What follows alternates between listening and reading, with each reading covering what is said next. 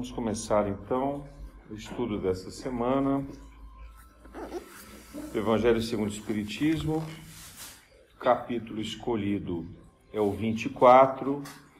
Não ponham a lamparina debaixo da terra ou do alqueire.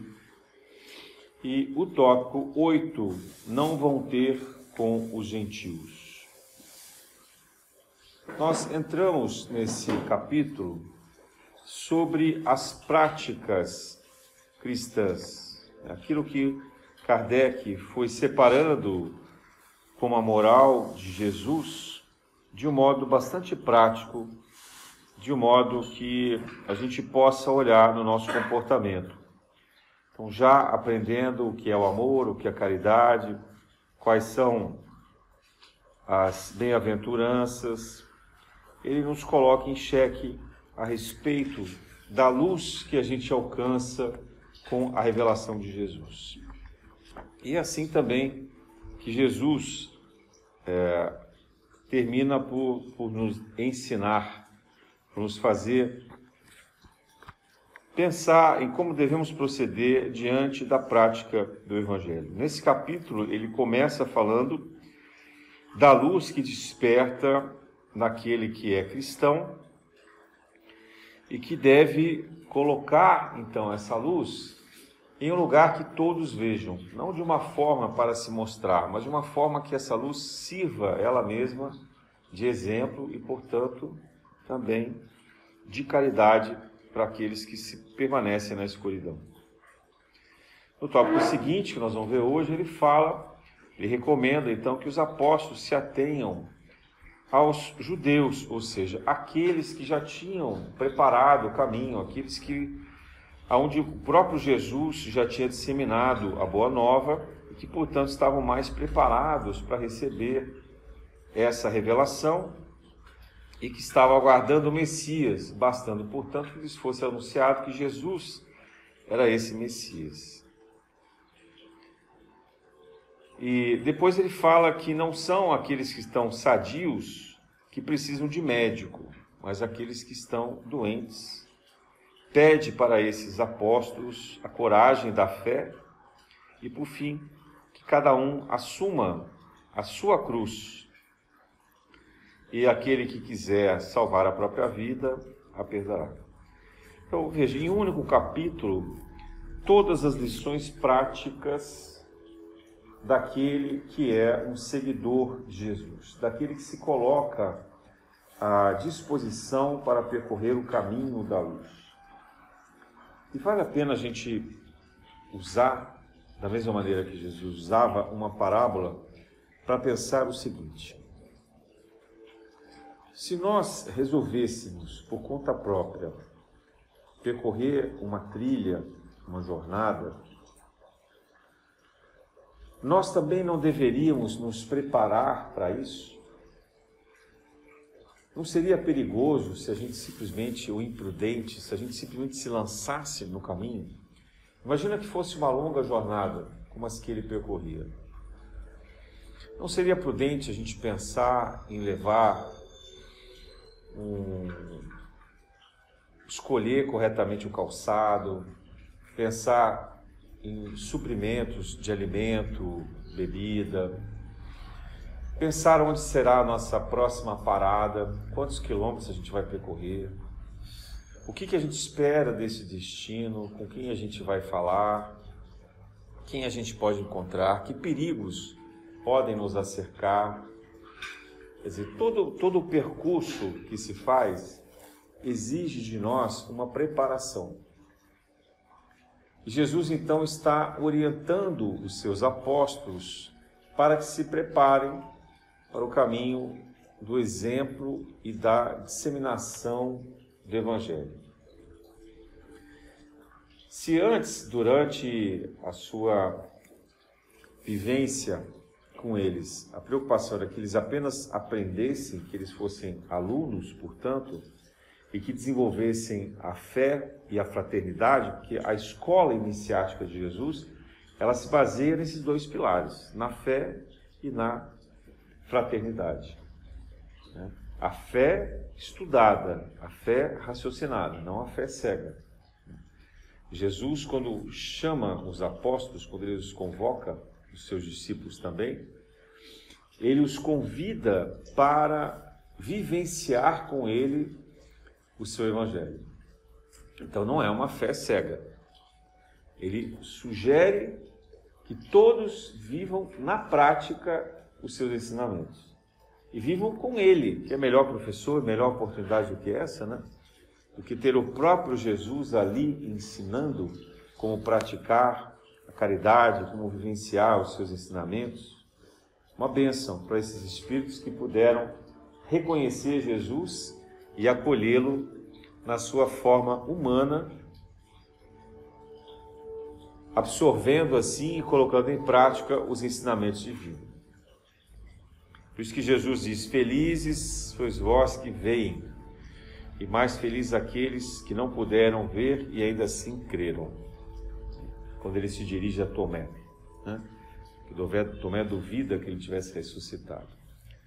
Muito bem, então nesse ponto que nós vamos estudar, estamos aqui discutindo hoje, Jesus pede que eles não se dirijam aos gentios.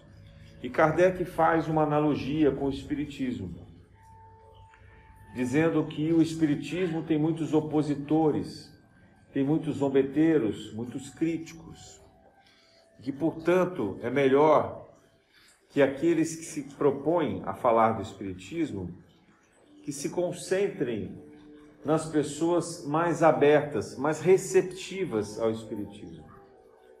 Porque aqueles que estão fechados, aqueles que se opõem, eles têm um espírito ainda muito endurecido e apresentam não apenas argumentos, mas muita resistência de aceitação da terceira revelação, principalmente no aspecto da reencarnação. Né? O, Espiritismo veio trazer esse ponto que era uma discórdia muito grande, era uma questão adormecida nas igrejas católicas e protestantes daquela época, ainda hoje, e, portanto, uma questão de vital importância que coloca em xeque a posição das autoridades eclesiásticas. Quando a gente passa a aceitar a reencarnação como premissa da nossa vida, pensando que nós não apenas vivemos hoje essa existência, mas que já tivemos várias outras e teremos outras no futuro, a questão dos cargos, das posições sociais, das riquezas que a gente tem hoje, não tem valor espiritual. Portanto, Kardec, com a proposição da reencarnação, questionava o valor das autoridades eclesiásticas das igrejas católica e protestantes. E sem falar diretamente da autoridade papal, dos bispos e cardeais, mas, de certa forma, atingindo essa autoridade na medida em que dizia: olha, hoje vocês estão papa, bispos, cardeais, mas amanhã não sequer serão, talvez, nem padres. Né? Poderão vir uma outra forma, em outra religião, em outro lugar, em outra localidade. Os nobres, os reis daquela época também certamente viriam em outra posição social, em etapas seguintes. De nada valia as guerras entre nações, porque os italianos daquela época poderiam vir numa outra existência como alemães, os franceses como ingleses, ou espanhóis, ou portugueses, ou brasileiros, ou índios, ou chineses.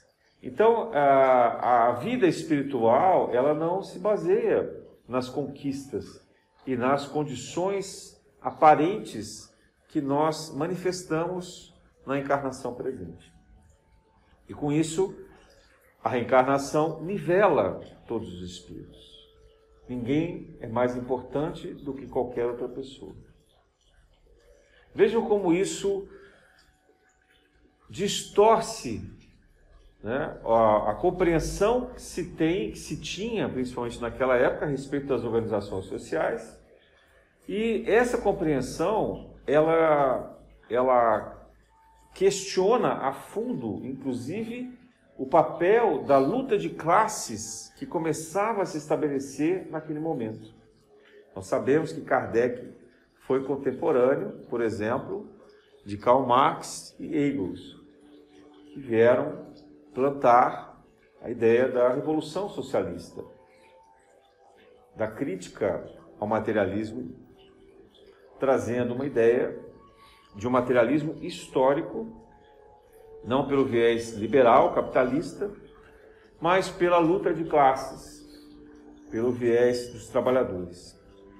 Kardec, inclusive, teve a chance de se encontrar, participar dos debates com Marx, como nos, nos conta a história, e ficou bastante impressionado, porque parece que Marx era muito eloquente, pela escrita dele realmente era. Marx certamente era uma pessoa muito inteligente, os escritos dele são muito bem articulados, é, muito avançados para a época, e, e o Espírito da Verdade lhe dirige então a menção para dizer que ele não deveria se surpreender com as palavras de Marx, porque ele tinha a sua própria missão e era necessário que primeiro fosse destruída a compreensão sobre tudo para que depois o, espírito, o espiritismo pudesse reerguer as coisas novamente. É exatamente isso que a gente se depara no século XX.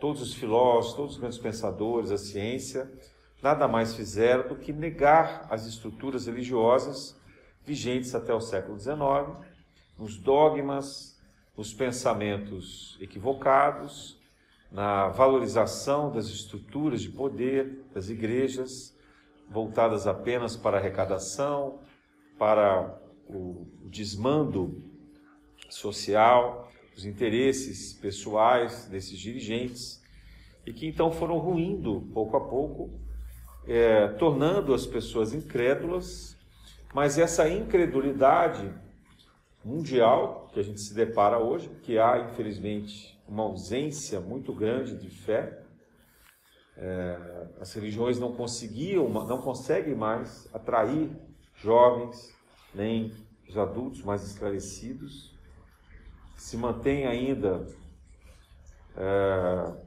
cercadas de algum fanatismo, de algum fundamentalismo, então, onde a gente vê uma, uma igreja muito forte, é onde se percebe justamente esse fundamentalismo é, é, presente nas, nos organismos é, islâmicos, nem todos, obviamente, mas em grupamentos islâmicos, presentes em grupamentos evangélicos, é, em grupamentos até mesmo católicos, mais ortodoxos, mais fundamentalistas também, e até mesmo no Espiritismo, né, quando a gente vê algumas pessoas dentro do Espiritismo muito fanáticas, com rigor muito intenso, voltadas às vezes para ah, crenças que não estão diretamente ligadas a revelação da fraternidade, mas principalmente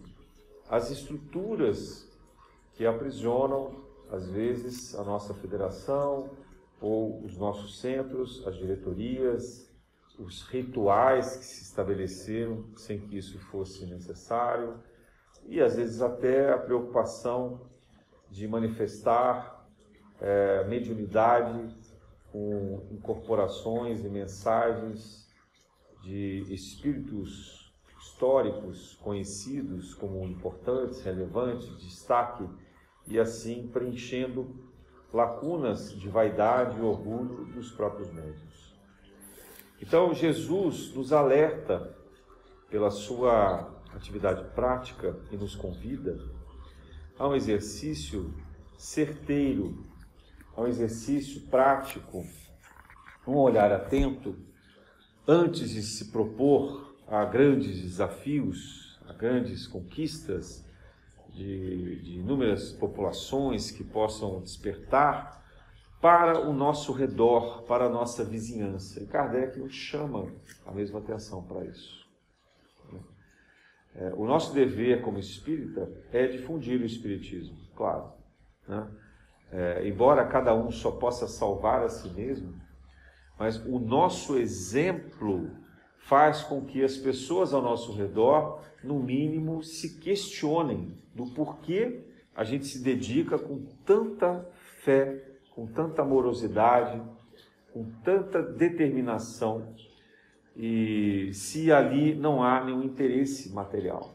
Então isso gera um questionamento incômodo nas pessoas. E esse incômodo, pelo exemplo do nosso redor, é capaz de tocar em determinados momentos essas pessoas e fazer com que elas também se questionem, que elas também nos procurem para esse auxílio. Então, essa é a metodologia de Jesus, a metodologia também adotada por Kardec. Jesus, obviamente, sabia que em pouco tempo chegaria ao redor deles Paulo. Paulo estava predestinado a fazer a disseminação do cristianismo, do evangelho de Jesus perante os gentios. Então, a Paulo caberia a missão de ir pregar aos pagãos. Gentios eram os pagãos, gentios eram os não judeus, tá? Aqueles que não eram judeus. É, então Jesus pede inicialmente que os apóstolos, olha, preguem ali para aqueles que eles conheciam, para aqueles que, que eram seus irmãos de sangue, de fé, de crença, de valor, com quem eles podiam dialogar, com quem eles podiam exercitar é, o seu exemplo, a sua caridade, sem gerar muito conflito. E depois, então, eles pregariam ao redor do mundo.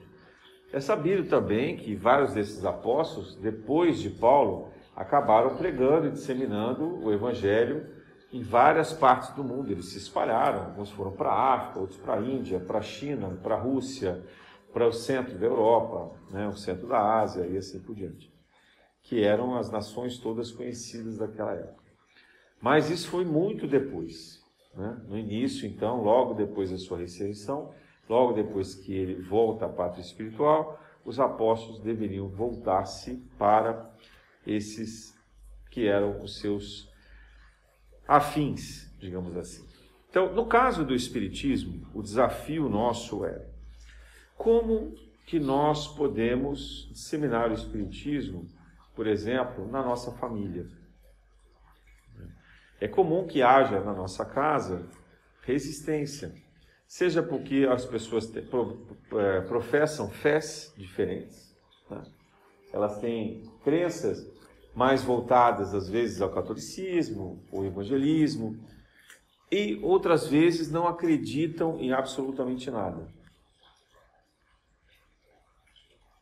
Eu costumo dizer para as pessoas que me perguntam, com muito pesar no coração, o que elas podem fazer pelos parentes e amigos descrentes.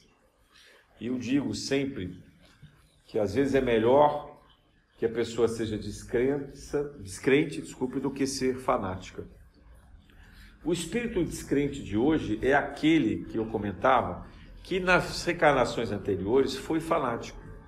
Certamente esse espírito participou das guerras religiosas, das cruzadas, participou das guerras religiosas da Europa entre católicos e protestantes que duraram mais de mil anos. Né? É, desde, a, desde, desde a reforma de Lutero, principalmente, mas antes já havia a guerra de católicos com os árabes por conta das cruzadas. Então, nós estamos falando aqui de guerras religiosas de cerca de dois mil anos, e antes disso a humanidade já lutava quando, quando havia guerra entre povos, ela já lutava também pelas suas religiões. O único povo que se conhece que não impôs a religião foi Roma. Roma, quando ela fazia uma conquista de algum povo, sempre aceitava que esse povo exercesse a religiosidade para o seu Deus local. Roma tinha essa, essa tolerância, digamos assim. Né? que, embora considerasse isso de uma, de uma baixeza, de um gesto mais desaculturado, né, menos civilizado, mas aceitavam. Tanto que os judeus podiam considerar, continuar com o templo de Jerusalém, continuar com as suas oferendas, os seus rituais, com a sua religiosidade. Né? É, os romanos não interferiam nessas coisas. Era, era aceitado que eles professassem a própria fé. E no próprio julgamento de Jesus, Pilatos questiona se aquele homem estava sendo julgado é, contra a fé judaica, se ele não deveria ser condenado pelo próprio sacerdote, pelo templo, pelos, né? E os sacerdotes, maldosamente, dizem que não, que Jesus é, se colocava como rei dos judeus, indo contra a figura de César. Eles tentavam comprovar o crime de Jesus contra César, e aí forçando Pilatos ao julgamento na condição de romano. Muito bem, então, é, no Espiritismo, nós somos primeiro convocados a dar o exemplo na nossa casa, na nossa família, na nossa vizinhança. Mas se o Espiritismo nos propõe a caridade, então essa maneira de apresentar a nossa fé, ela também precisa ser caridosa, também precisa ser amorosa. Então nunca um espírita deve se prender a um debate sobre religião, tentar demonstrar que a sua fé é maior, maior, verdadeira em relação à fé do outro, que então seria falsa é, e menos realista do que o Espiritismo. Dizer, não, não, jamais a gente deve penetrar nessa discussão. E também a gente não pode pensar dessa maneira, porque a fé ela é algo de foro íntimo. Deus é único, não importa a fé que se processe, se professe. Deus ele existe mesmo para um ateu. Né? Da mesma maneira, se nós estivéssemos falando do ar que a gente respira, Alguém vai dizer: Ah, eu não vejo o ar, eu não sinto o cheiro do ar, então o oxigênio não existe. Alguém pode dizer isso, né? Descrente. Agora, o oxigênio vai deixar de existir para esse que é descrente? Não, ele vai continuar respirando o oxigênio da mesma maneira. Então, se isso acontece com um fenômeno tão simples como o oxigênio, por que seria diferente com essa energia primordial, com essa inteligência fundamental, com essa sabedoria suprema que é a do Criador. Deus simplesmente é. Deus simplesmente está. Ele simplesmente cria e ele está presente. Ele não precisa que ninguém acredite nele, ele não precisa de ritual, de oferenda. Deus não precisa de preces, Deus não precisa de nada. Nós é que precisamos dele. Né? E essa é a lei, é a maneira como ele estabeleceu. E nós precisamos dele por intermédio daquele que ele coloca como espíritos abnegados para nos auxiliar. Porque o contato com ele é o tempo inteiro presente, porém sem que a gente o sinta. Como o ar, que eu mencionei agora, o oxigênio. A gente só sentiria a presença de Deus se Deus nos faltasse. Então, se acabar o oxigênio aqui dessa sala, imediatamente a gente vai sentir a falta do oxigênio. Mas como o oxigênio, o oxigênio continua presente, a gente não sente a falta. Então a gente não sente a falta de Deus, porque Deus ele é onipresente. A gente não sente a falta daquilo que está incorporado na nossa existência. Deus é a própria energia do universo. Ele é o, a força que move e alimenta o fluido cósmico universal, onde tudo, tudo se sustenta na natureza. Então, esse, esse amor, dessa maneira que Deus se manifesta, ele exige de nós um comportamento coerente com essa fraternidade. Então, falar e vivenciar do Espiritismo em casa requer de nós principalmente a aceitação da forma do outro ser. Cada um vai ser o que quiser ser. Por mais doloroso às vezes que seja para nós a ter que aceitar essa característica do outro. Quantas não são as vezes que nós nos deparamos na nossa casa com hábitos desregrados de comportamento, de desequilíbrio, né? de práticas que são intolerantes. Eu vejo agora, nesse momento é, de eleição que o país mais uma vez se encontra dividido. Quantas vezes na mesma casa não há ali uma dissidência política que fere as relações familiares? Como se as palavras desses políticos fossem uma disputa do bem e do mal, infalível, então o maniqueísmo, né? como se houvesse ali um representante do, do bem, do divino, e do outro que fosse um representante do mal, das trevas. Né? Sabemos nós que ninguém é essencialmente bom e mal no momento terreno que nós vivemos. O bem e o mal convivem em nós. É, todos nós temos o nosso lado sombra, por mais que a gente tente ser luz.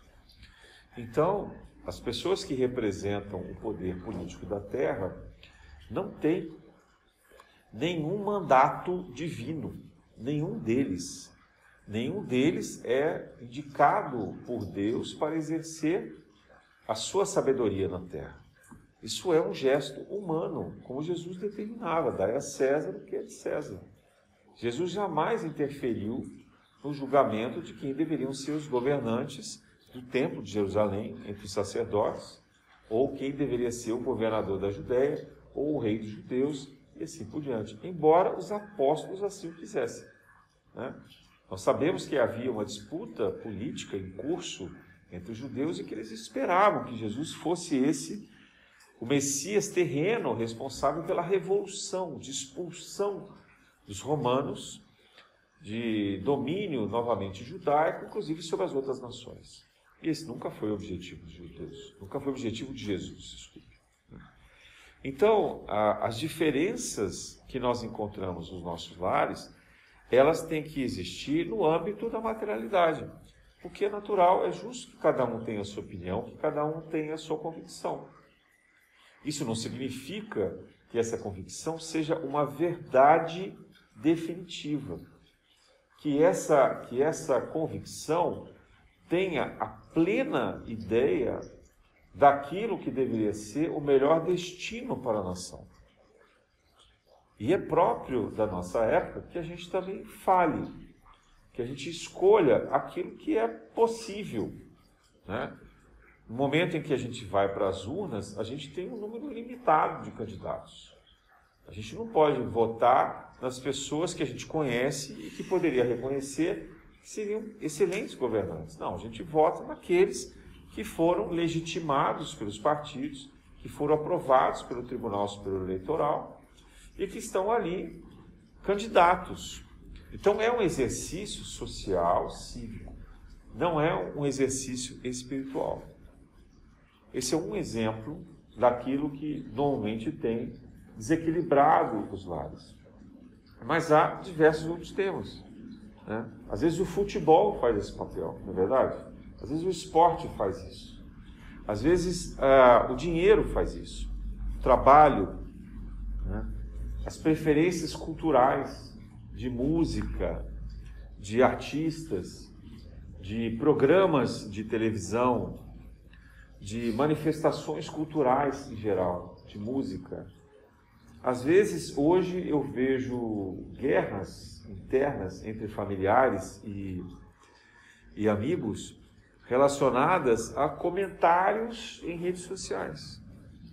Duas pessoas que discordam do que foi dito numa rede social e que, portanto, afeta essas pessoas e acaba atrapalhando aquela relação, gerando desequilíbrio. Então, quando a gente se pensa na condição de espírita, é, o que, que o Kardec nos chama a atenção aqui? Que a gente deve viver o mandamento de amor. E o amor fala em mostrar a outra face. O amor fala em ser tolerante. O amor fala em não julgar. O amor fala em saber conviver pacificamente. E principalmente dar o exemplo da própria caridade. Então, o trabalho de disseminação do Espiritismo não é verborrágico. A discussão centrada na, na filosofia pelo Espiritismo só deve existir para aqueles que estão abertos à discussão. Não para aqueles que não conseguem discutir, não para aqueles que estão fechados, rígidos nos seus próprios pensamentos. Né? Vocês sabem do que eu estou falando aqui. Imagina que vocês, na sua casa, quem ainda tiver campainha, não morar em prédio, sabe o que é isso. Às vezes você andando na rua, é deparado por alguém segurando uma Bíblia e pensa assim, posso ler para você? E aí começa a falar de uma forma extremamente literal, né, naquele texto escolhido a êxito, dá um folheto e diz, olha, você não pode ir para o inferno, você tem que aceitar essa palavra aqui, o meu, o meu, meu pastor, né, o, meu, o meu líder religioso, ele vai salvar você, você tem que se livrar do demônio e assim por diante. E você olha para aquilo e sente uma certa piedade, uma certa compaixão por aquela pessoa, por perceber que ela está fanática naquela argumentação. Então você agradece, pega um folhetinho para não fazer desprezo nenhum para ela na hora, se tiver que fazer alguma prece, faz junto, mas vai embora. Né? É, ela acha que te convenceu, fez o trabalho dela, que portanto ela vai para o céu, e você vai dizer, que pena, tomara que um dia ela desperte. Então, essa discordância, ela tem que existir na Terra no momento atual que a gente vive. Então, você pode encontrar alguém que tem um fanatismo religioso e que é incapaz de compreender. Não adianta você falar assim, não, ao invés de ler o seu evangelho, podemos ler o nosso evangelho aqui? Vamos ler o evangelho segundo o Espiritismo? E você já abre para ele e fala assim, olha, você na sua encarnação anterior, você era uma fanática religiosa, por isso que agora você veio aí dessas suas seitas, da sua religião. Não adianta, não vai abrir a cabeça dela. É, e por outro lado, você pode se deparar com alguém que é absolutamente descrente, não acredita em nada. Né? Ele se diz acreditar apenas na ciência. Coitado, a ciência erra tanto.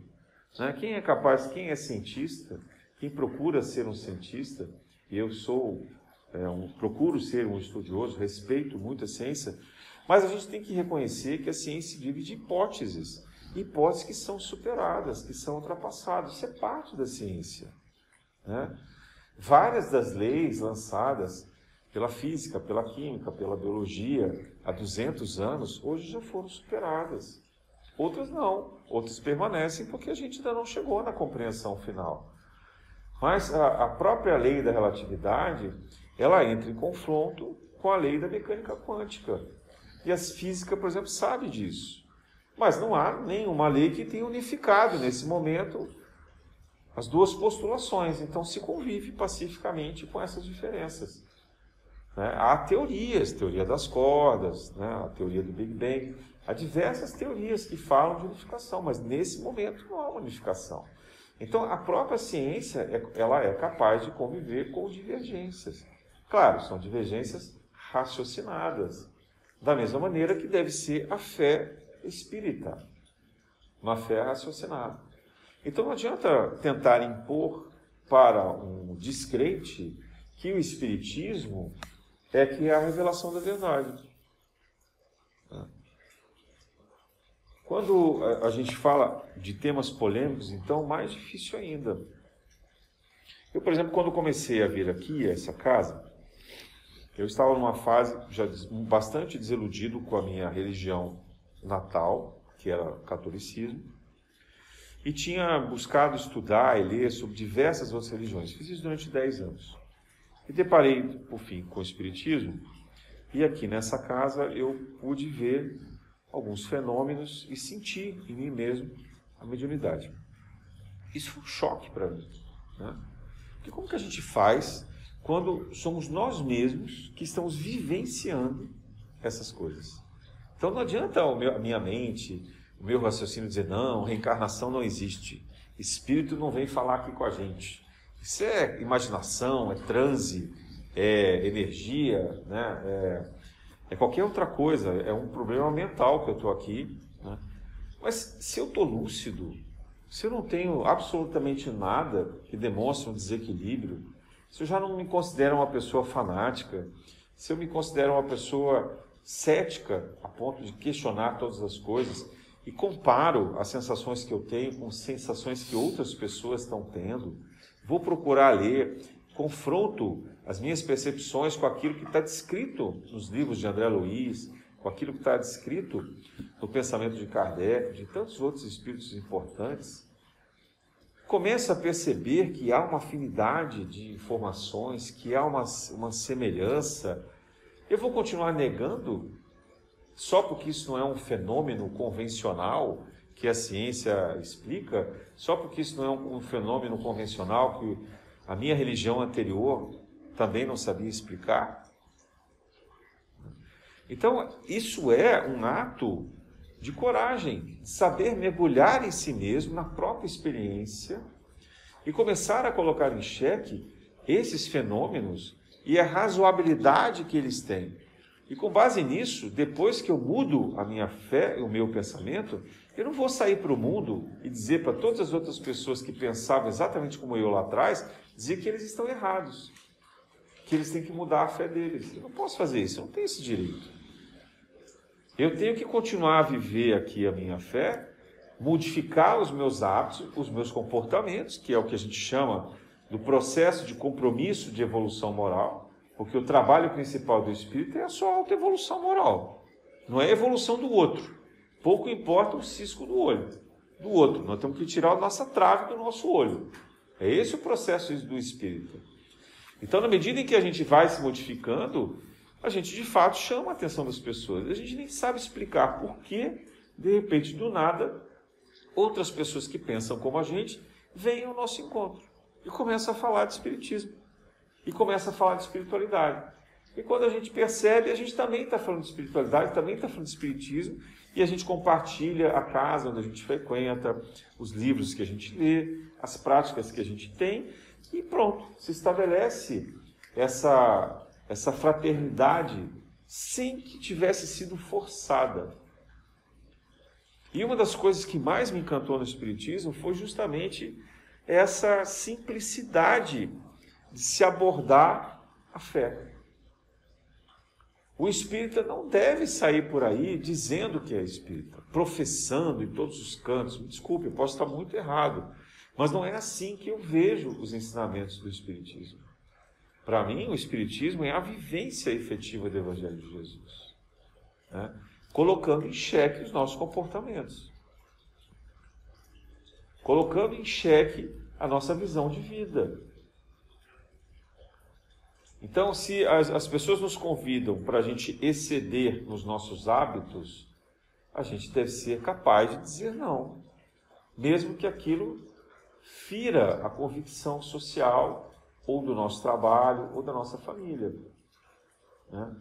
Assim como hoje, eu não como carne, não vou a churrasco. Se eu tiver que ir, porque é uma obrigação social, eu vou dizer com muito cuidado, com muita delicadeza, que eu não vou comer carne, que eu sou vegetariano e que eu posso levar cogumelos, posso levar talvez alguns legumes, algumas coisas diferentes ali para o churrasco, mas que a carne propriamente não vou comer. E vou ter que aguentar a piadinha, porque vai ter um monte de piadinhas. Sempre tem uma piadinha contra os vegetarianos no churrasco. Isso vale para bebida, isso vale para as festas regadas a drogas, né, a qualquer outro tipo de desequilíbrio. Nós temos que ser capazes de dizer não, mas não é o não assim, ah, eu não vou e vocês não prestam. Vocês é que estão errados. Porque nós não temos direito de ofender a ninguém pelas escolhas que eles fazem. E o fato dessas pessoas fazerem escolhas de vida, hábitos de vida, ainda que não nos agradem ou que não sejam recomendados pelo Espiritismo, não são mais importantes do que a prática da caridade. Essas pessoas, mesmo com esses comportamentos desregrados, podem ter práticas de caridade muito superiores às nossas. Eles podem ser muito mais amorosos, podem ser muito mais tolerantes, muito mais caridosos, embora gostem de uma farra, gostem de alguma atividade, de algum desequilíbrio. Então não cabe a gente julgar. O nosso papel como espírita é cuidar dos nossos hábitos é cuidar dos nossos propósitos, das nossas escolhas e buscar ser o máximo possível amoroso e tolerante, mas não julgar os hábitos das outras pessoas. Era exatamente sobre isso que aqueles judeus e aqueles apóstolos no início estavam fazendo. Né? houve uma discussão muito grave quando Paulo chegou, porque os apóstolos de Jesus diziam, alguns apóstolos diziam, que ah, os convertidos ao, ao cristianismo deveriam ser também circuncidados. Vocês sabem o que é circuncisão, né? Quando se corta o prepúcio, a pele do pênis de um bebê, para que ele seja, se mostre que ele é então um judeu. A tradição judaica determinava isso, determina até hoje isso, né? Era uma questão sanitária que virou fundamentalista, então virou o símbolo do povo judeu. Né?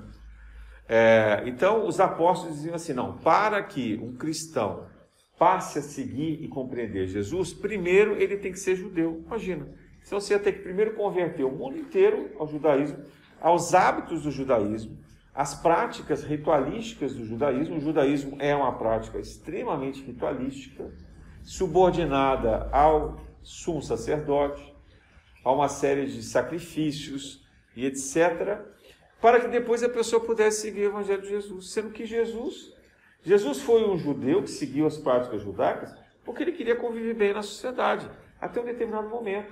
Mas mesmo ele, na prática da sociedade, ele colocava em xeque esse comportamento. Ele colocava em xeque a maneira como essas pessoas tinham que reagir, tinham que se comportar frente à ignorância imposta pelos sumos sacerdotes. Então, esse deve ser também o nosso comportamento. Essa deve ser também a nossa prática. Esse deve ser o nosso questionamento a respeito da vida. Mas não questionamento do outro, não a crítica do, do que o outro faz, não a, as escolhas que cada um tem para si mesmo. Ou veja, a gente nem saiu do nosso redor ainda, nem cheguei a falar dos que não são gentios aqui, né? Por isso que Jesus falou, ó, vamos cuidar primeiro dos judeus. Porque, veja, no nosso ambiente de família já há muita disputa e muito desequilíbrio. A gente se ofende muito fácil e a gente ofende o outro muito fácil. Além do mais, nós também somos é, constantemente chamados ao desequilíbrio, principalmente por aqueles que são mais próximos de nós. Às vezes a gente tolera o dia inteiro no trabalho um mal-estar, uma humilhação, uma ofensa, e aí chega em casa e descarrega justamente o nosso companheiro, a nossa companheira, os nossos filhos, nossos pais, o que estão mais próximos de nós porque a gente acha que eles têm obrigação de aguentar isso. É inconsciente. Né? A gente faz assim, uma coisa quase que vomitando aquela energia negativa que estava com a gente durante o dia. Ora, por que a gente faz isso justamente com aqueles que a gente ama? Então, veja como é o desafio da, no Espiritismo a gente não fazer isso. A gente ser capaz de ser amável e tolerante, principalmente com aqueles que são próximos de nós principalmente com aqueles que cuidam de nós, que se comprometem a levar ao nosso lado a nossa vida e que não precisam concordar 100% com os nossos pensamentos.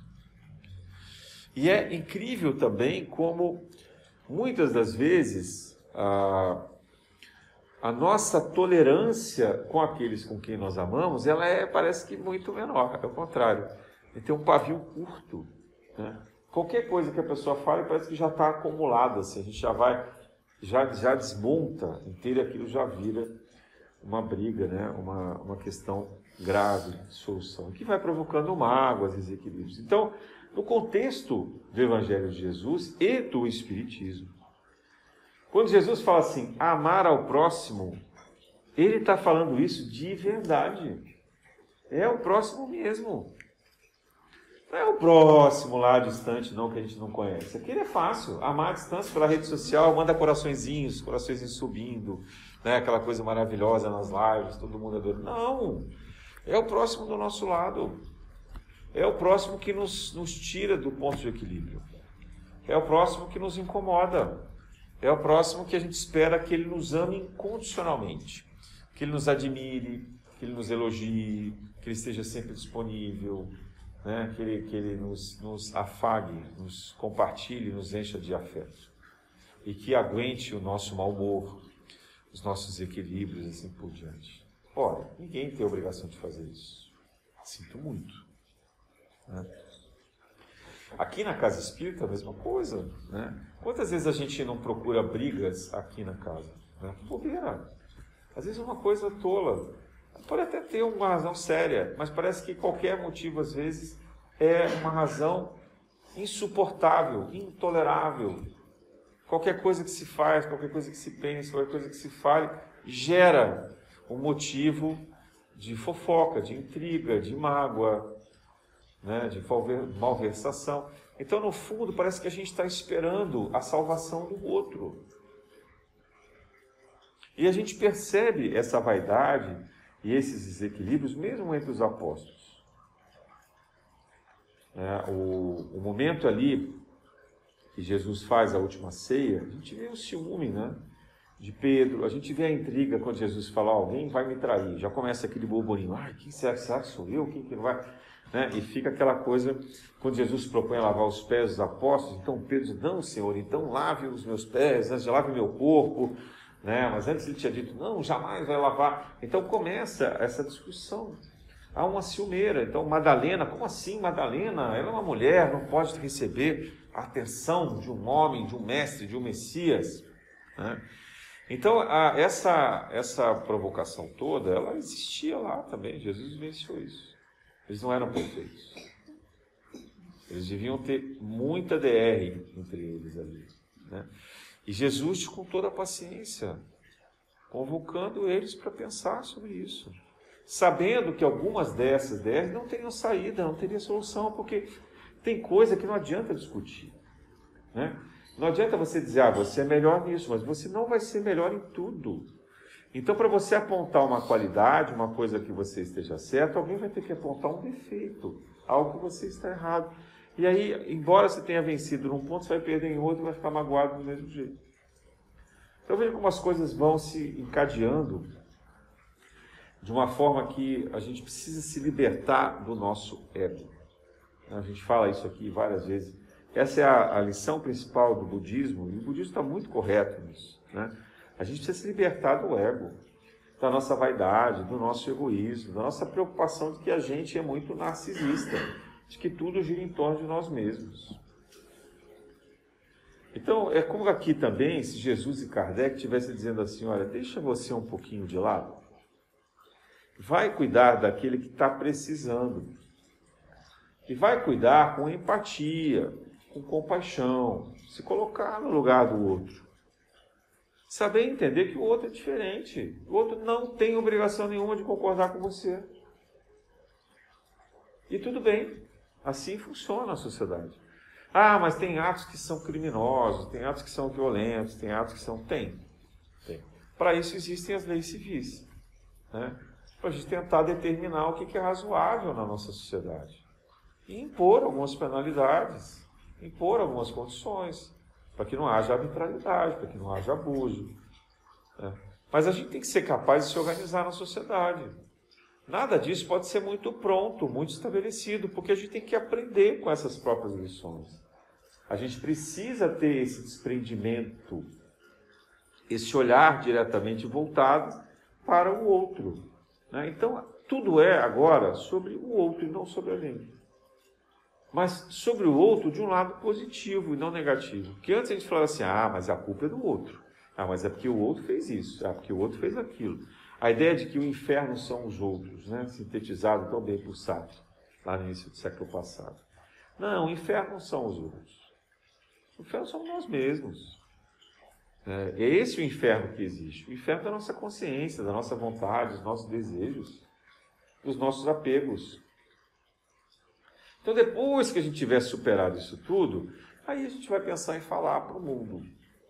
Aí a gente vai pensar e mostrar para o mundo que a gente tem uma fé que talvez seja superior, sim, talvez seja um pouco melhor do que os outros, mas principalmente porque nos fez diferentes.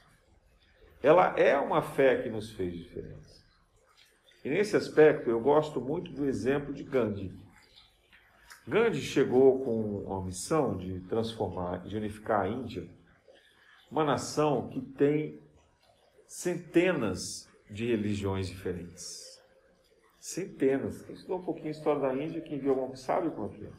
Todo mundo pensa na Índia associando ao hinduísmo. Não, se tem centenas de variedades de religiões lá. Né? É, tem até o islamismo.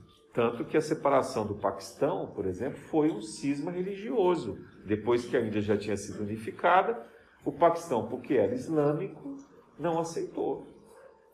Porque ele queria uma teocracia. Então ele se separou. Né? O Paquistão com, outros, com outras regiões de lá. Onde hoje está a Caxemira, tem aquela briga toda.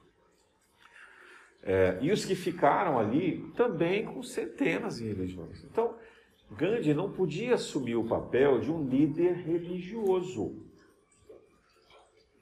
Se ele tivesse feito isso, ele não teria conseguido unificar, ele teria dividido ainda mais a Índia. O papel que ele assumiu foi um papel político não governamental, que hoje a gente chama de ONG. Né?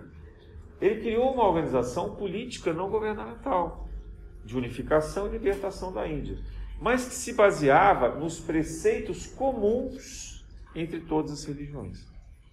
E esses preceitos não são diferentes do cristianismo. São os preceitos da fraternidade e principalmente da não violência, né, que é o ahimsa, que ele fala lá, a prática da não violência. Então, com isso, ele conseguiu unificar a Índia, porque todos eles, qualquer que fossem as religiões deles, sabiam que esses preceitos eram fundamentais que esses preceitos é o que valiam em qualquer condição. Não importava o poder político, o poder econômico e o poder religioso. E o que eles tinham em comum é que eles não queriam ser subjugados por uma nação estrangeira. Eles queriam ter um governo próprio, que era justo e razoável que eles tivessem, já que a exploração que o governo inglês determinava naquele momento era brutal. E eles tinham direito a usufruir das próprias riquezas. Então, esse comportamento de Gandhi, ele faz toda a diferença. E com isso, com essa simplicidade de pensamento e conduta, Gandhi propôs e conseguiu uma grande revolução. Por que seria diferente conosco? Nós não precisamos de grandes proposições para mudar o mundo. Nós precisamos, ao contrário, de achar a nossa síntese. E a nossa síntese está nisso. Está né? Tá na não violência. Está na tolerância, na amorosidade. Mas da mesma maneira que eu aceito o outro como ele é, eu exijo que o outro me aceite. Essa é a consciência. Porque cada um de nós tem o direito de ser aquilo que acredita ser. Né? Mas fazendo isso sem a violência. Fazendo isso pela convicção da conduta. Tem uma cena no filme, não sei se está no livro que eu não me lembro, que o Gandhi é convocado lá pelos ingleses para uma negociação. E nessa época ele já estava vivendo lá no sul da, da Índia, da forma mais simples, que o Gandhi não aceitava que ele tivesse mais do que duas túnicas. Ele dizia assim, que eu não, não, não aceitaria ter mais do que duas túnicas, enquanto é, todos os indianos não puderem ter ao menos uma delas, né? porque a pobreza, a miséria era muito grande. Então ele dizia assim, eu não posso ter um guarda-roupa enorme. E depois ele foi mais radical do que isso, porque ele queria fazer com que o índico, que era a planta exportada para a Inglaterra para tingir as roupas, voltasse importada como roupa, custando muito, muito mais caro. Então ele conseguiu convencer os indianos a tecerem a própria roupa. Ele resgata o tear manual, né? E ele começa a confeccionar a sua própria roupa. E o confeccionar a própria roupa na Índia, com aquele calor, um país extremamente quente, né? tropical, quente, é, é consistia basicamente numa tanga feita por ele, um tecido tramado que ele usava como tanga amarrada e uma, uma espécie de véu, de manto que ele cingia e cruzava o peito. E essa era a roupa que ele usava. Né? E ele não tinha provavelmente mais do que duas. Dizer, enquanto ele lavava uma, ele usava outra. E quando ela estava velha, ele fazia outra. E é assim que era a prática dele. Então ele é convocado lá para conversar com os ingleses. E ele chega lá vestido dessa maneira. Você imagina, naquela, estou falando do século XVIII. Né? Século XVIII, não, desculpa, século, é, século XX, mas início do século XX, né? Início do século XX. É, então, qual era a roupa, vestimenta? Vocês conseguem imaginar qual era a roupa que se usava no século XX lá na Inglaterra, né? Eram aquelas roupas todas emperequetadas, as mulheres com vestido longo, os homens de terno, fraque, né? Imagina, inglês, não tinha aquele costume, era havia realeza, a Inglaterra era a Rainha Vitória, acho que na época, não sei se foi a Rainha Vitória, um pouco antes dela, mas enfim, era aquele comportamento de nobreza, né? de riqueza, de, de luxo. E aí estão todos eles lá, nobres, bem vestidos, naquele clube, que era o country club de lá, do, inglês, e ele chega dessa maneira. E as pessoas têm, descalço ainda. E as pessoas têm o impulso de tentar expulsá-lo, né? E alguém que era o embaixador ali, o outro indiano que estava bem vestido e tal, tenta acalmar e dizer assim, olha, é assim que ele vai falar, se vocês não quiserem, não vai ter conversa, né? Então veja, Gandhi faz isso não é para desdenhar dos ingleses que estão ali, né? Não é para esnobar, para dizer, olha, vocês são os trouxas desse jeito, eu estou vestido aqui dessa maneira. Não. Ele quer mostrar, pelo gesto dele, o quanto aquilo representava que o índigo era um, uma planta própria e pertencente à Índia. E que os, os indianos tinham que ser capazes de renunciar aos seus hábitos de luxo, de conforto, de vaidade, para vencer essa guerra. Se eles não fossem capazes de voltar a viver na simplicidade, portanto com roupas mais rústicas, eles não conseguiriam se libertar. Era preciso que eles passassem por essa fase rústica para depois serem capazes de vestir roupas mais elaboradas, né? roupas mais suntuosas, como hoje acontece em toda a Índia. É. Então aquilo era um gesto de discurso. A roupa do Gandhi, a maneira dele se pautar na sua vida, e o Gandhi tinha estudado na Inglaterra, tá? não sei se Oxford ou Cambridge, quer dizer, ele estudou lá na Inglaterra, ele sabia exatamente como se vestir bem. Né? No início da biografia dele, ele se forma de direito, ele vai advogar na África do Sul e a gente vê que ele usa terno. Então, ele sabia o que ele estava fazendo. Né? Aquilo fez parte de uma, de uma ação diplomática, não violenta. E que ele impõe, então, ali no gesto dele, o tom do debate, da negociação pela fraternidade e pela não violência. Então, essa maneira da gente ser é que ela é fundamental. Então, o nosso gesto, por mais simples que ele seja, nas nossas escolhas familiares, nas nossas escolhas de trabalho, nas nossas escolhas do dia a dia, tem que ser voltado para essa coerência. E a gente sabe que a gente não é perfeito, mas a gente tem que tentar ir buscando isso, né? nessa prática, sabe? Na nossa alimentação, na maneira como a gente se relaciona com os mais simples, com os invisíveis, né? porteiros, empregados, os moradores de rua, as pessoas que passam mais necessidades, aqueles que são rejeitados e perseguidos nas nossas famílias, no nosso trabalho e assim por diante. Né?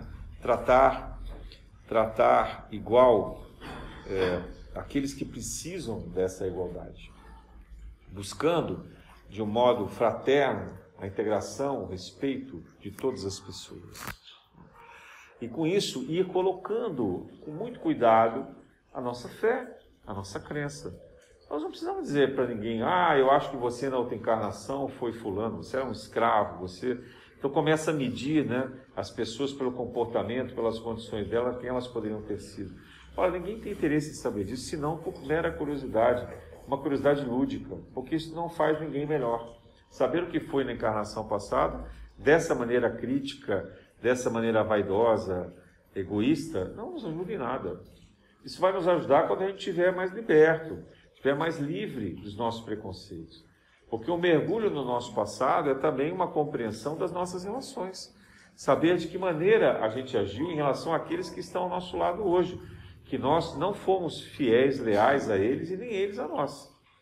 Que essa é uma relação conflituosa. Que nós somos devedores e eles de nós. Por quê? Porque nós falhamos, nós erramos. Nós estamos aqui não por acaso. Esse é um planeta de expiação e prova. Então, por que, que adianta eu saber para a pessoa que está aqui do meu lado que ela me fez algum mal numa outra encarnação e eu fiz o mal a ela. Isso só vai gerar mais animosidade, isso vai gerar mais conflito.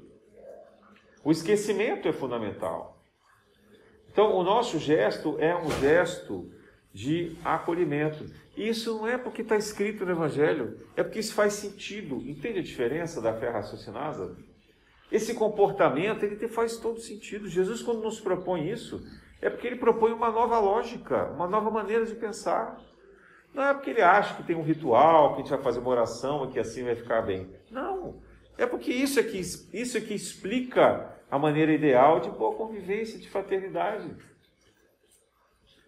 O que adiantava aquele marido que leva a mulher para ser apedrejada ali na, no pátio do templo, sabendo que ele próprio não era fiel a ela. Ele próprio era um adúltero. E todos os outros homens que o acompanhavam eram também adúlteros. Tanto que eles desistem de jogar a primeira pedra. Essa hipocrisia é que Jesus chama a atenção. Fala assim, talvez, talvez, se todos ali fossem fiéis, se ela fosse a única adúltera, talvez Jesus não tivesse intervido. Não sei, estou arriscando aqui. Mas certamente não era aquela condição. Nós não vivíamos numa condição. E também ah, digo mais: se eles não fossem nenhum deles adultos, talvez eles fossem mais tolerantes e compreensivos com ela própria. Sabendo talvez da falta de amorosidade e respeito do próprio marido.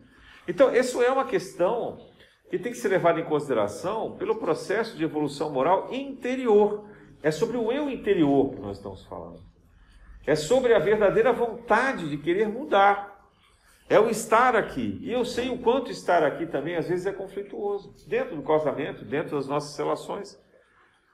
Não é? Porque a gente está abrindo mão de um tempo precioso em família. Nós estamos falando aqui de uma reunião que dura em torno de duas horas e meia, três horas, mais o tempo de percurso de ir e de vir. É uma renúncia que se faz da relação em família. É uma renúncia que se faz ao lazer. É uma renúncia que se faz ao trabalho, trabalho material.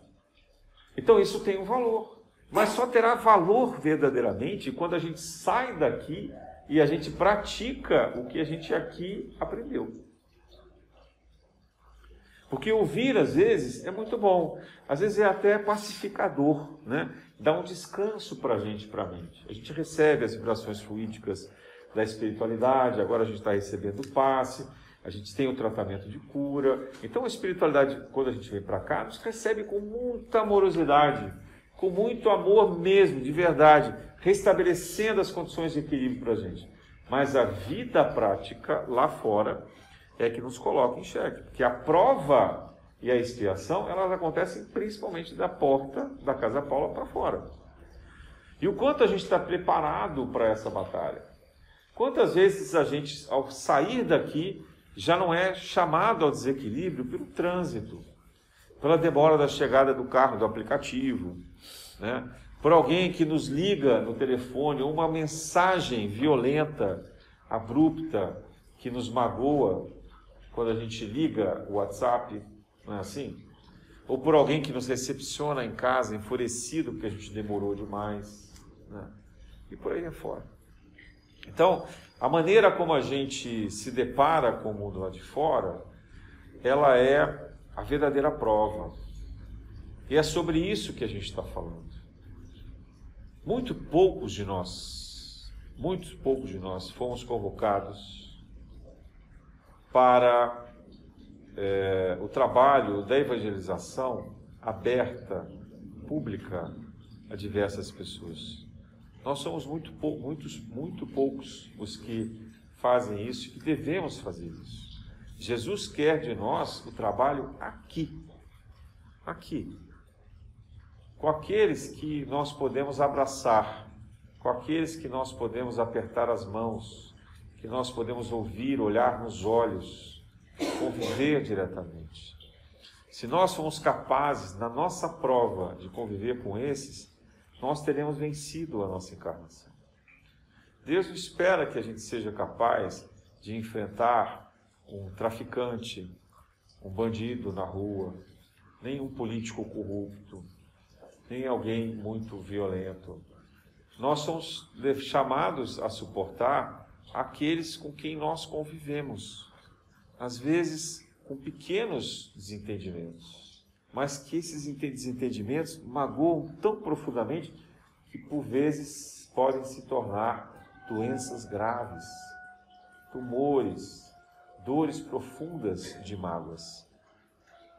É com eles que nós temos que aprender a perdoar. É com eles que nós temos que aprender a nos libertar do nosso egoísmo, do nosso egocentrismo. O resto, o resto é convívio social. O resto faz parte. Ora vai ser feliz, vai ser uma festa maravilhosa. E outra hora vai ser uma decepção, uma desilusão, um descontentamento. Tudo bem. Isso é parte do convívio social. Vira a página, no dia seguinte o sol nasceu de novo, a gente começa uma nova chance de existência. Mas aquele que, aqueles que convivem com a gente é mais difícil. Quando a gente acorda, a gente tem que enfrentar o mesmo rosto, ouvir as mesmas palavras. E é para esses que nós temos que guardar a nossa maior amorosidade, a nossa maior tolerância. Porque fazendo isso, o gesto de exemplo não será apenas de uma pessoa, mas das pessoas que se toleram, que se amam e que se respeitam. E vai se constituindo um círculo maior de fraternidade, e pouco a pouco, sem que a gente perceba, essas pessoas que convivem na fraternidade atraem outras pessoas fraternas. E assim a gente vai regenerando o mundo e transformando o planeta. Então, o novo planeta de regeneração é fruto do pequeno gesto, do pequeno acolhimento, do perdão do nosso próximo, bem próximo, bem ao nosso lado e que mais necessita de nós. Na graça de Deus. Graças.